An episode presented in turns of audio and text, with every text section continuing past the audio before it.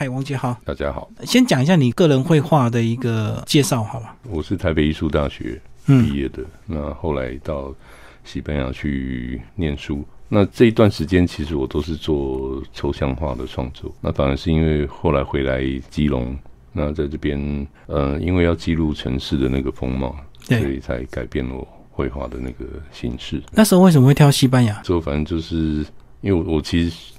学校的老师很多都是从西班牙回来的。那当然，西班牙这个地方，它也嗯培育了很多很有名的一些艺术家，其实是一个学习艺术很好的一个国度。那当时去那边的话，其实消费也还蛮低的。然后，那因为后来西班牙加入欧盟之后，整个欧元。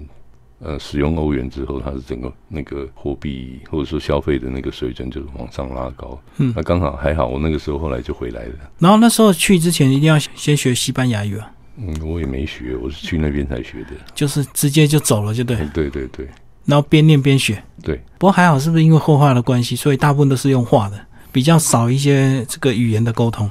我后来发现，其实语言还是一个很重要的工具，对于当地的一些艺术资讯啊，或者说你自己对于任何的学习上的需求，我觉得还是有很大的帮助。那你在西班牙几年的时间？在那边五年半，蛮长的。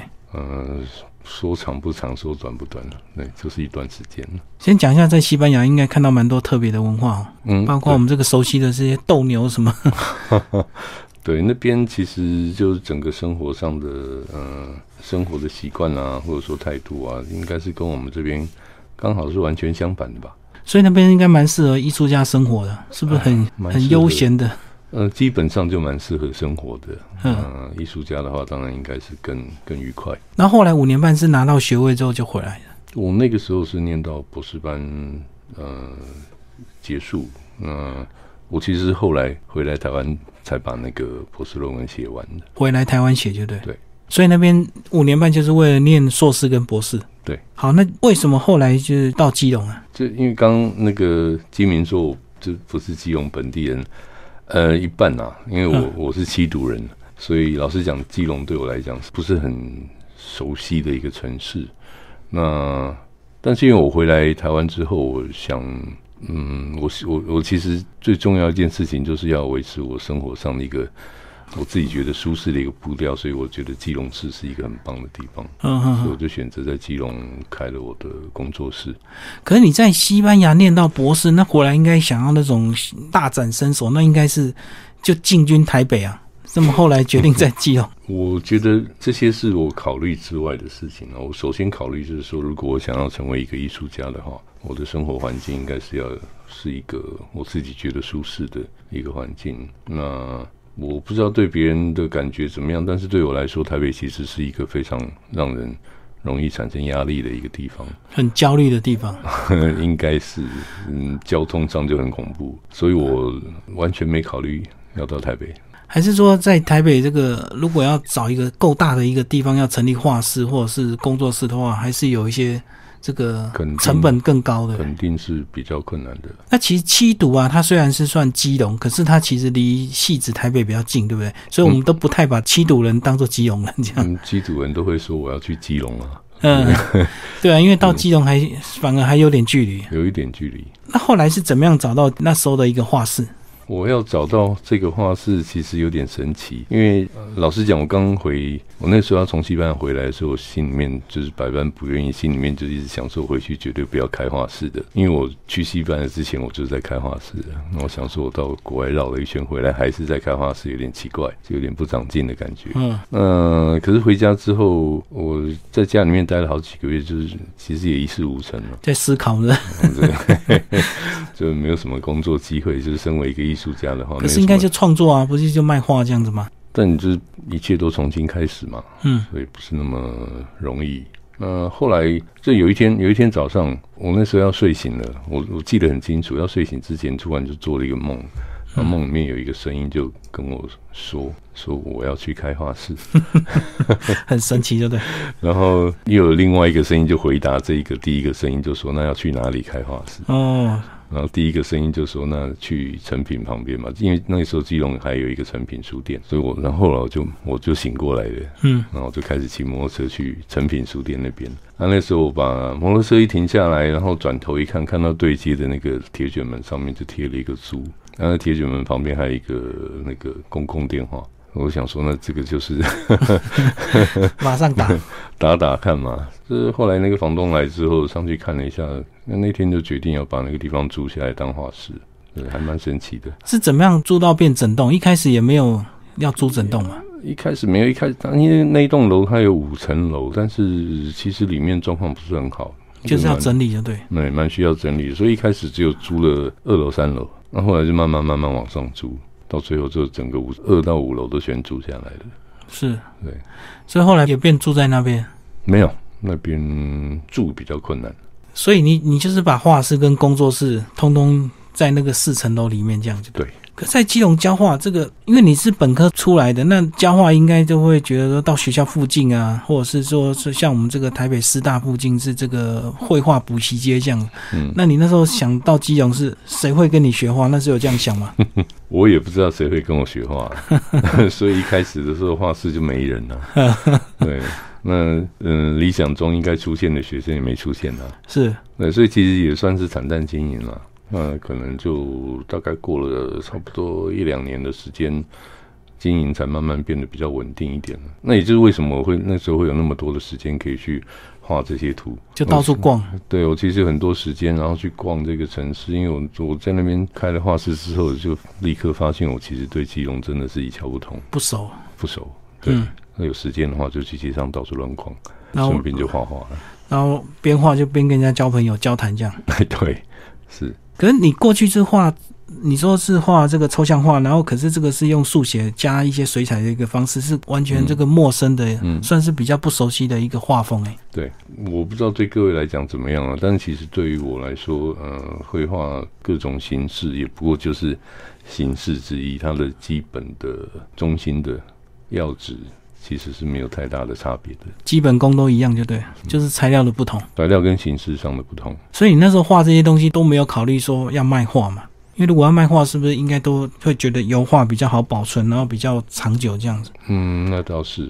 但是其实我那时候主要的目的就是要把城市的风貌记录下来。嗯，那这个方式是最快速又方便的一种方法。对，我如果要画一张油画，画完之后，我可能这些。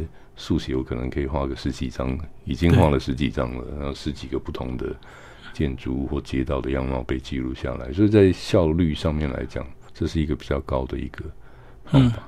然后你主要都是到现场直接画，对不对？两种都有，一个是在现场画，那再一个就是拍照回去画。因为基隆老实讲天气也不是那么好，那尤其是冬天，冬天其实就就整个冬天都在下雨啊，你就很不容易。说有那样子理想的状况，可以到户外去写生。是，然后后来有把这些作品呃做一个个展吗？后来有，后来有，就那个时候的展出，因为像这样子呃形式的作品，在当时的台湾还算少见，尤其是说办展览，所以那个时候办这个展览，就还状况还蛮好的，就是蛮受欢迎的。我也我也吓一跳。因为大家很少看到这样自己的家或自己的阿公阿妈就被画入镜这样子，这是庶民的一种题材啊，很神奇、啊亲切的一种方式啊。其实像这种画风，后来这个我觉得跟这个在地观光推广如果能够结合的话，是很棒的一个方式。当然，当然，因为它很容易很容易阅读。对，因为我们看照片都没有感觉，可是透过画，我们就感觉这个地方这房子特别的漂亮。可是如果它是一张照片，你就觉得它没有什么特别的地方。嗯。那看人啦，其实有的摄影师还蛮厉害的，还照片还蛮好的，但是对那可能就成本比较高。好，那大概画到什么程度让你决定要来出版？我那个时候在画这些图的过程当中，其实有想过这些图到底要干嘛。我其实其实第一件做的事情是去找基隆市的那个文化局，因为他们每个月都会有一个刊物，那我就去跟他们谈，我说你基隆月刊对不对？嗯，他现在在文化开传，嗯，算是一个文化性的刊物。那去那时候第一个谈到就是跟他们合作，让这些图可以当成刊物的封面，对每个月可以看一次。那我也有一个动力可以画下去，画下去。嗯，那就像您说的，后来越画就越多，那我就开始考虑是不是要出版。所以我我还记得很清楚，那时候我跟我的老婆，那时候的女朋友，去书店去翻书，看哪一些书，他们哪一些出版社他们出版的那个那个倾向是我可以合作的，跟你比较合就对。对，我们就去那边抄那个书的那个出版社名字，出版社名字、地址等等这些资料，然后就开始去把我的一些图扫成光碟，就一家一家寄过去。嗯那老实讲，基隆在那一个时候的出版界里面来讲，应该算是一个票房毒药的题目，不可能会有人想要去做基隆这个题目。嗯，所以这个出版其实是一个蛮大胆又也稍微带点创新意味的一个出版。呃，所以我在这边特别感谢泰雅出版社。那泰雅的那个总编方林，他就后来就跟我联络，他说他有意思想要来出这一本书，后来就达成了这个合作。我就另外再花了一些时间去写了文字，跟补了一些需要再补进去的图，把这一本书出来。对，让这本书不是只有像画册一样，感觉其实还是有些文史的东西。对，因为当初其实就不是想要把它做成旅游书，而是让它可以更有深度的一点去介绍这个城市。对啊，刚刚讲到这个基隆票房毒药是，其实它被关注的力道比较少一点啊。对，然后成见又特别多。那如果这个种画风，大家就会想到说是台南古都，哎，就感觉这个氛围很对，对不对？那感觉基隆这种画风，就感觉关注度会比较少。像您提到台南，其实基隆它在整个台湾史上面开始跟呃欧洲航海的历史接触的时间，跟台南其实是差不多的。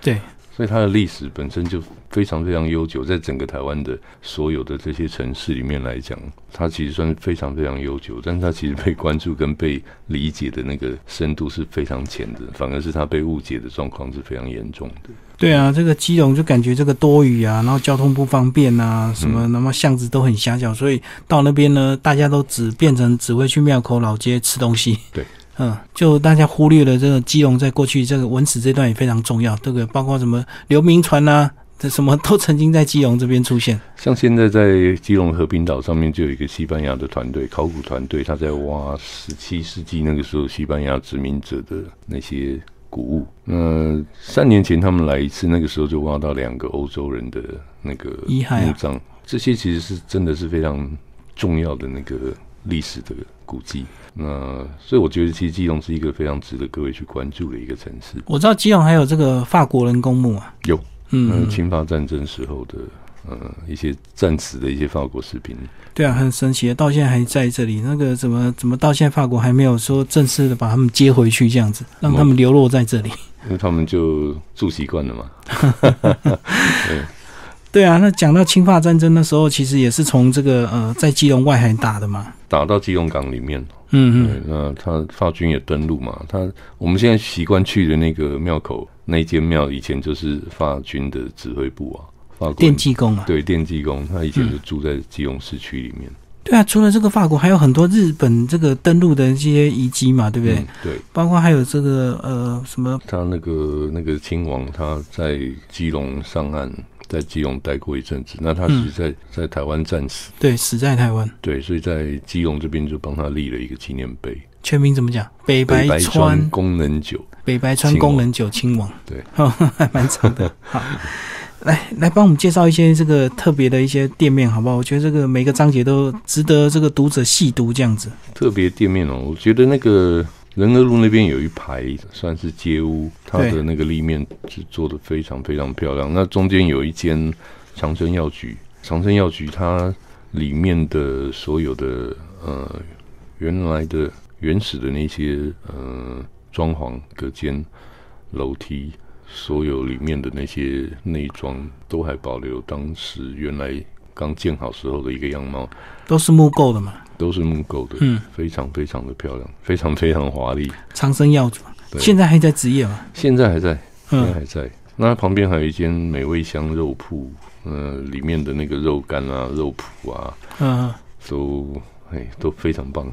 嗯，非常棒。那内区我觉得是也是基隆历史非常悠久，又充满各式各样商业传统的一个地区。讲一下卡马丁好吧？你在里面也有画到卡马丁这个鱼市场。卡马丁其实是我觉得有点遗憾的一个地方，因为这个地方之所以能够成为鱼市，是因为它本来在那边有一个运河。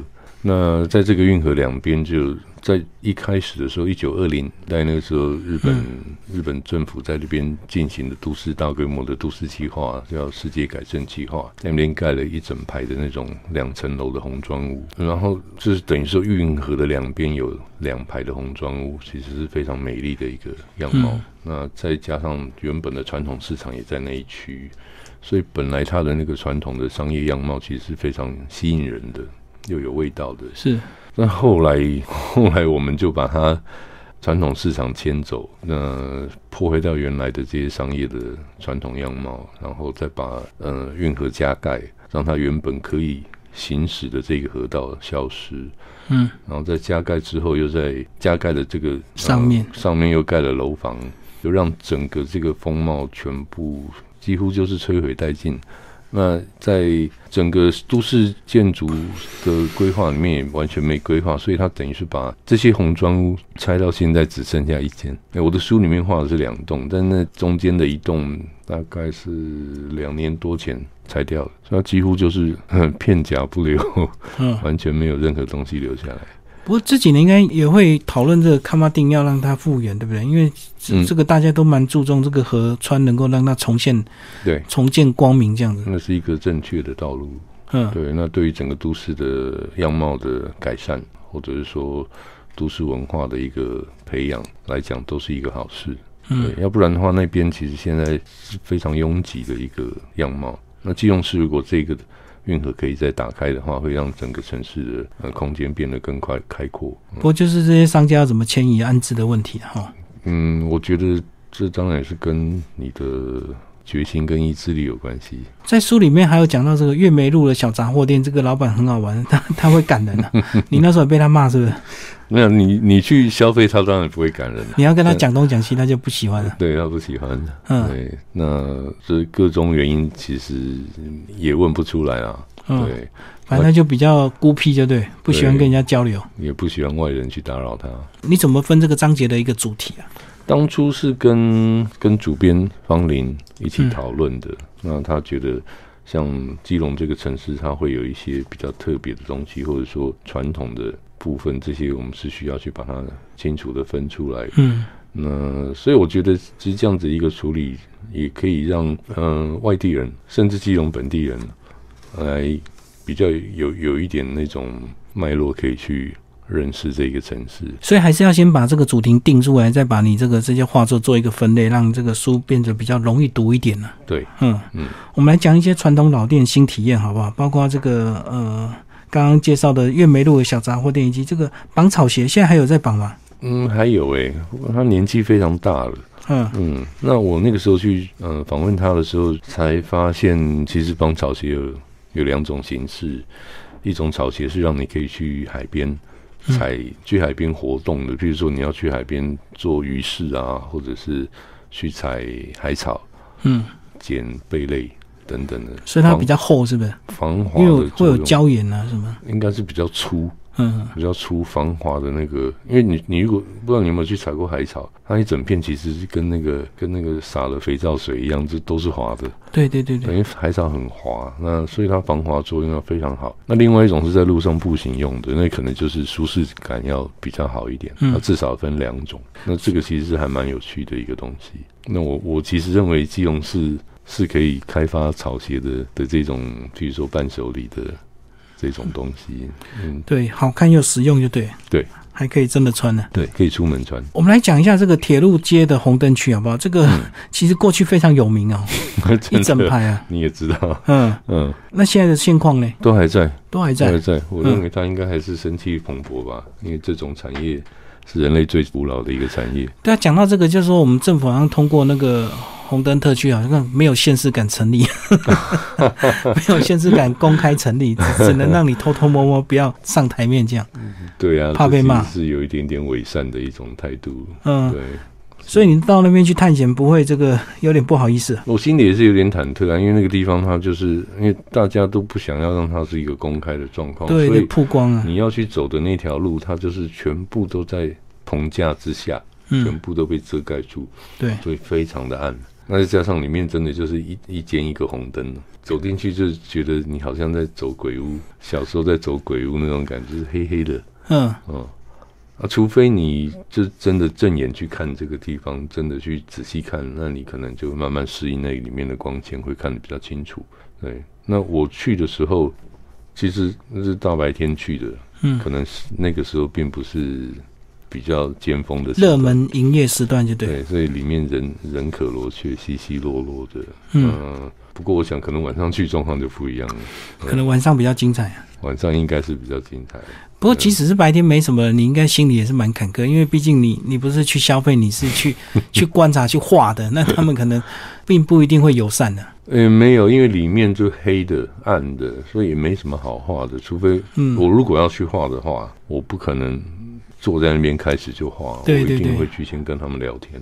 嗯嗯，我也没那个心理准备，所以你可以看到我画的那张画是在外观入口那边，我是跑到外面去画那个入口。对，那可能也可以带一点环境进来，但是呃，我觉得去那个地方是去里面走一趟，也是一个蛮蛮有趣的一个体验。那下一个章节讲到一些基隆在地的一些小吃，这些小吃应该都观光客都比较不熟悉，对不对？都是在地人比较知道有。一些有一些可能不太熟悉，是非常非常本地的。对那譬如说像那个里面有一个三姐妹，三姐妹她其实就有一些，现在慢慢有一些外地人会跑来，那她其实还蛮精彩的。我带过日本人去啊，带过西班牙人去啊，那也带了一些别的县市的朋友去那边，那每个去那边都吃的非常开心。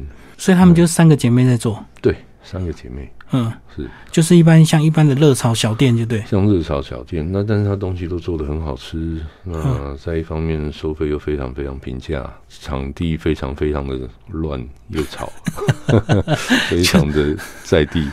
就是喝酒划拳这样的一个地方，就对。嗯嗯 对嗯，所以在地人应该蛮喜欢，那观光客可能受不了。嗯，不然你一去那边坐下来就觉得，反正我完全没有拘束。很自在，就对。对对对对，嗯是，介绍两家牛肉面，那你个人爱吃吗？我蛮喜欢的啊，蛮喜欢的。那嗯，因为中间有一个那个老刘牛肉面，那个是有一次我晚上画室下课就到街那个基隆市里面到处乱绕，嗯，绕到遇到的一间牛肉面，它晚上开很晚，所以我觉得那一方面它口味其实还跟我家里面我妈妈煮的还蛮像的，嗯，还是我煮对味啦，所以我就我自己是喜欢，老牛牛肉面充满妈妈的味道，像。对，是嗯。不过他会开那么晚，应该表示他生意还不错吧？生意还不错，还不错，嗯对啊，因为生意不好，可能早早就收了。他只卖热门时段而已啊。对。嗯，龙凤腿是什么？龙凤腿它其实就有点像那个什么呃鸡卷啊，哦或哦者，是甜不辣那种。是不是瑞芳有在卖啊？瑞芳龙龙凤卷很有名对气。，那这个龙凤腿它它另外一个有名的是烧麦。我去那边买的时候，我才发现原来它那个小的那个架子里面放了一个很小的一个炭火炉，它不是用瓦斯，它是用炭火，所以你吃的时候它那个味道会有一点点炭火味，还蛮好吃的。哦就烤肉香就对。对，有一点那个味道，还蛮棒的，嗯嗯嗯，对，对，木炭烤跟这个瓦斯烤还是有差。不一样，感觉不一样。来帮我们介绍美术社老板哇，这个退休的好爸爸，哦 他是为了为他儿子，然后就自己开。对，我觉得他当然也是因为等于是中年转行吧，是，对，因为他就是厂长退休了嘛，所以你的材料也是在现在都在这边买。对都会去那边买。那他前年他就真的退休了，嗯，然后就换了一个新的老板，对，那周小姐，呃，可是我还是会持续去那边买画材，因为近，嗯那又是本地商家，我觉得这个当然是要支持的啊。价钱有比较便宜吗？价钱有，嗯，嗯对我来说啦，是不是在基隆它的消费它的价位本来就应该要比较便宜，是吧？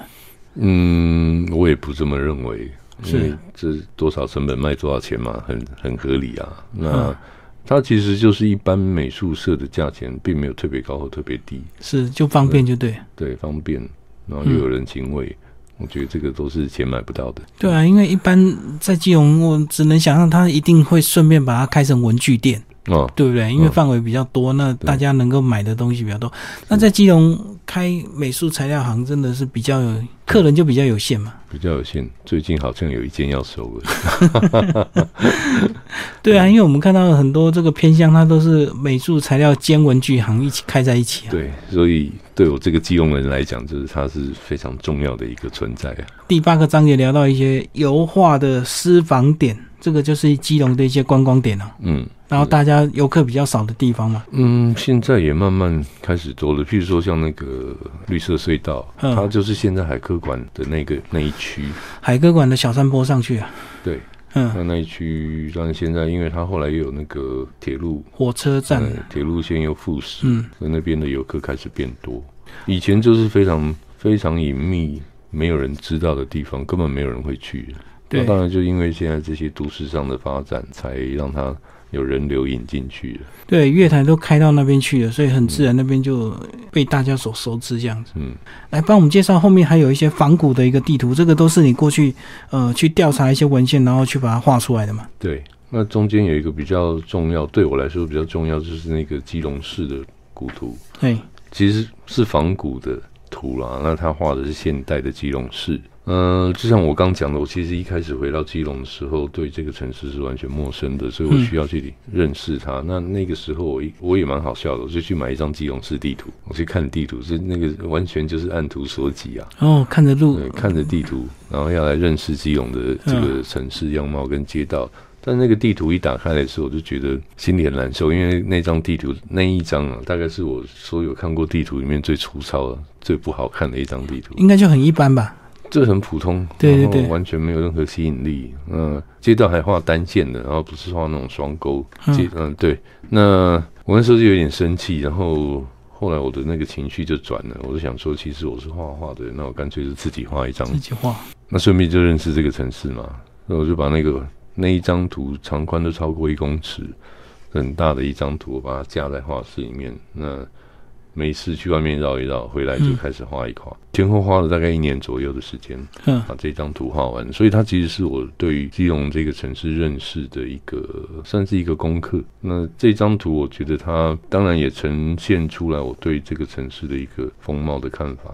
我认为它本身应该要重拾往日的这些风华，或者说它比较高雅的一个旧时代的一个样貌。当然，这需要大家努力。好，在最后结语讲到你也跑去抗争了，这个是西二三码头，基隆码头，要拆除西，二三码头它的仓库要拆除这件事情。嗯，但这件事情其实跟我出这本书有很大的一个关系，因为我这本书出来之后，老实讲，我也呃，因为书书也卖的还蛮好的，嗯，呃，我也因此得到一些名声。呃，但是在我心里面，我一直觉得有点空虚，就是因为我自己知道，我其实只是画了一些图跟写了一些文字，然后把我的想法写出来而已。我事实上并没有做任何实质上的努力。没有积极的作为，对不对？你只是被动的画了很多东西，这样子嘛。对，呃，就是风花雪月嘛。那如果有人因为看到你得到这样的名声，然后跑出来指责你说你不过就是一个嘴炮王，我觉得我可能也没有任何可以反驳的余地，因为事实上有可能会是这个样子。我可以一直保持这样的状态啊，我一直画画写东西，对，然后说这边好那边不好，那我可以置身事外，然后不去真正参与任何公共事务。那我觉得这其实是一个非常不负责任的一种方式。所以我心里面这个部分是空虚的，我觉得我其实没有真正做任何事情。那就一直到了这个西二三码头这个事件爆发的时候，因为那个西二三码头这个仓库，它的年纪超过九十年，那整个台湾的工业、农业的外销、进出口的历史，然后像日本天皇，嘿，皇太子，他那个时候来台湾，嗯，呃，巡视的时候，他就是在这个地方登岸的，西岸这边上岸的。当初日本人撤退引洋回日本，也是在这边。上船，然后二次世界大战在台湾北部的一些那个盟军的战俘撤退被带走，也是在这边，照片都有。然后那个国民党政府从大陆过来，哦，也是在这边上来。嗯，那台湾的那个农业发展开始变成那个香蕉输出大国，以前这边叫香蕉香蕉码头，哦，也在这边所有这些重要历史都在这里发生。所以我那个时候他们想准备要把这边拆掉的时候，我觉得实在是不可思议的一件事情，而且要盖一个非常非常高大的一个洞，完整跟跟整个市容完全格格不入的一个大楼。我觉得它其实破坏了历史，又破坏了整个城市的这种天际线。它那大楼的目的是什么？就是旅客服务中心。是，嗯。旅客服务中心里面要盖很多的那很大的 shopping mall、各式旅馆等等，各式各样多功能就对。对，嗯，那这些东西没有不好啊，但是你盖的位置以及你牺牲掉的东西、牺牲掉的这些历史的场景，这些都不是我们用钱可以再买回来的。所以那时候我们跑去做这个事情的抗争。那当天去的人其实因为二月份东北季风，所以那天就是凄风苦雨，又冷 又湿，下雨。嗯。去的人根本没几个，要去声援大概十几个啊。那媒体去的可能比我们那些人更多。那又刚好遇到市长选举前，所有的市长参选也都跑去了，都关心一下。对，要去要去要去露一下面。那比如那个时候就是，但是我们我们就是爬过那个围墙，过去那边去阻挡那些要拆那个怪兽那些。啊对，以至于后来事情闹得比较大了。那那个文化部长龙毅他也跑来了，过了两天他就来了。嗯，后来就后续的一些研究跟讨论的会议，慢慢一接连不断的举行，最后才达成协议，说要把这个地方当做历史建物保留下来。嗯，那我觉得像这样的事情，其实是不应该是只有我做了。我觉得它应该是要要是一个呃市民的一个共识，就是你的整个城市的这个历史以及它的样貌应该会是什么样子。开发是一件重要的事情，我绝对不反对。但在开发的同时，你是不是应该要同时考虑到你原本这个城市的历史，它的这些脉络如何共存？这个是一个可能的事情，它不是不可能的事情。但是一直以来，我们都是把它当做非一即二。就是不是它就是它的这样子的一个态度，我们其实承受了非常严重的文化上的伤害，我们自己不晓得，失去太多。那但比较是一个比较文明的一个社会，它一定会在开发的同时，会去考虑到它。是否能有办法保持原来旧的历史跟文化这些样貌？这两种并存，其实是一个非常美好的一种状态。所以要开发是可以找更适合的地方，而不是在这个历史建筑上拆掉，直接用这个这块地方。对，或许对他来讲用地比较方便啊。方便不一定是好事，但是我们一直以来都是用方便的方法来做事情。但我们因为方便而牺牲掉多少东西？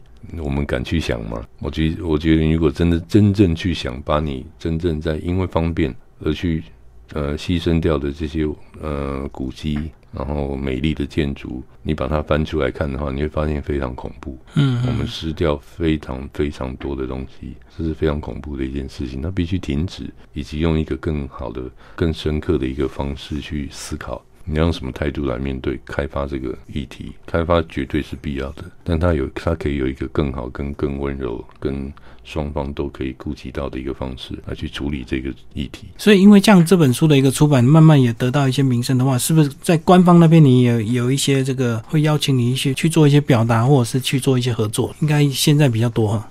官方还好哎，官方还好，大概就是跟一些民间团体的一些合作吧。而我们在推广中总是图片很吸引人啊，这个这个画作很吸引人。是，当然有机会的话，我觉得这都会是一个加分的一个材料。那如果有办法有机会可以跟官方合作，我觉得当然也是一个很好的事情。有啦，之前有出过一些跟基隆市文化局有出过一些明信片，嗯，等等的小东西。是是是，所以还没有更大的合作计划。哎，我看你配合这本新书，好像也有做一些这个基隆小旅行，对不对？你要带大家去导览，去吃美食啊。那这个其实，在那个太阳的官网站上面可以看得到，它是一整天的行程啊。就带你去逛七堵美食，对吧？哎，七堵，因为那个主编方林还蛮蛮努力的，然后那天要去七堵市场那边摆摊来卖书，顺便摆摊就对。那大家去那边的话，你可能也就可以顺便逛一下。基督菜市场，因为基督菜市场还蛮有趣的。对，我是那边长大的嘛，也许你可以在会在那边遇到我，嗯，去那边买东西。其实我们看旧的菜市场，如果你没有深入去了解，我们你只会觉得它很脏很乱而已，对不对？就少了这个人文的部分。那如果你熟悉这个每一摊它背后的故事，为什么它 变成来这边，不管是卖菜卖鱼的，你就会更理解这样的一个市场，会更喜欢这样的一个环境呢？对。那当然，刚才您提到那个脏乱，我觉得那本来本身就是一个问题啦。但如果它可以改善，应该会让整个环境变得更好。那当然，在这样子的一个环境背后，像。基敏刚提到的，呃，这些摊贩的历史，或者说这个市场存在的这些历史，那中间的一些小故事，其实是非常有趣的。那你唯有自己真正进去里面走一圈，才可以感受得到。那你在西班牙生活也这么多年的时间，回来基隆看到这样子，你对一些公共艺术，你没有想要去发声，或者是让这个基隆变得更漂亮吗？你没有这样的一个企图心跟想法？因为一开始回来应该很不习惯，对不对？一开始回来没有我，我其实分得很清楚，这是两个不同的地方，就不同的国家，对，不同的国家，不同的风土民情，嗯，那期望你生长的地方好，这是一个很正常的态度。那我当然也期望基隆好，那这是为也是为什么会出这一本书主要的原因。那当然我也。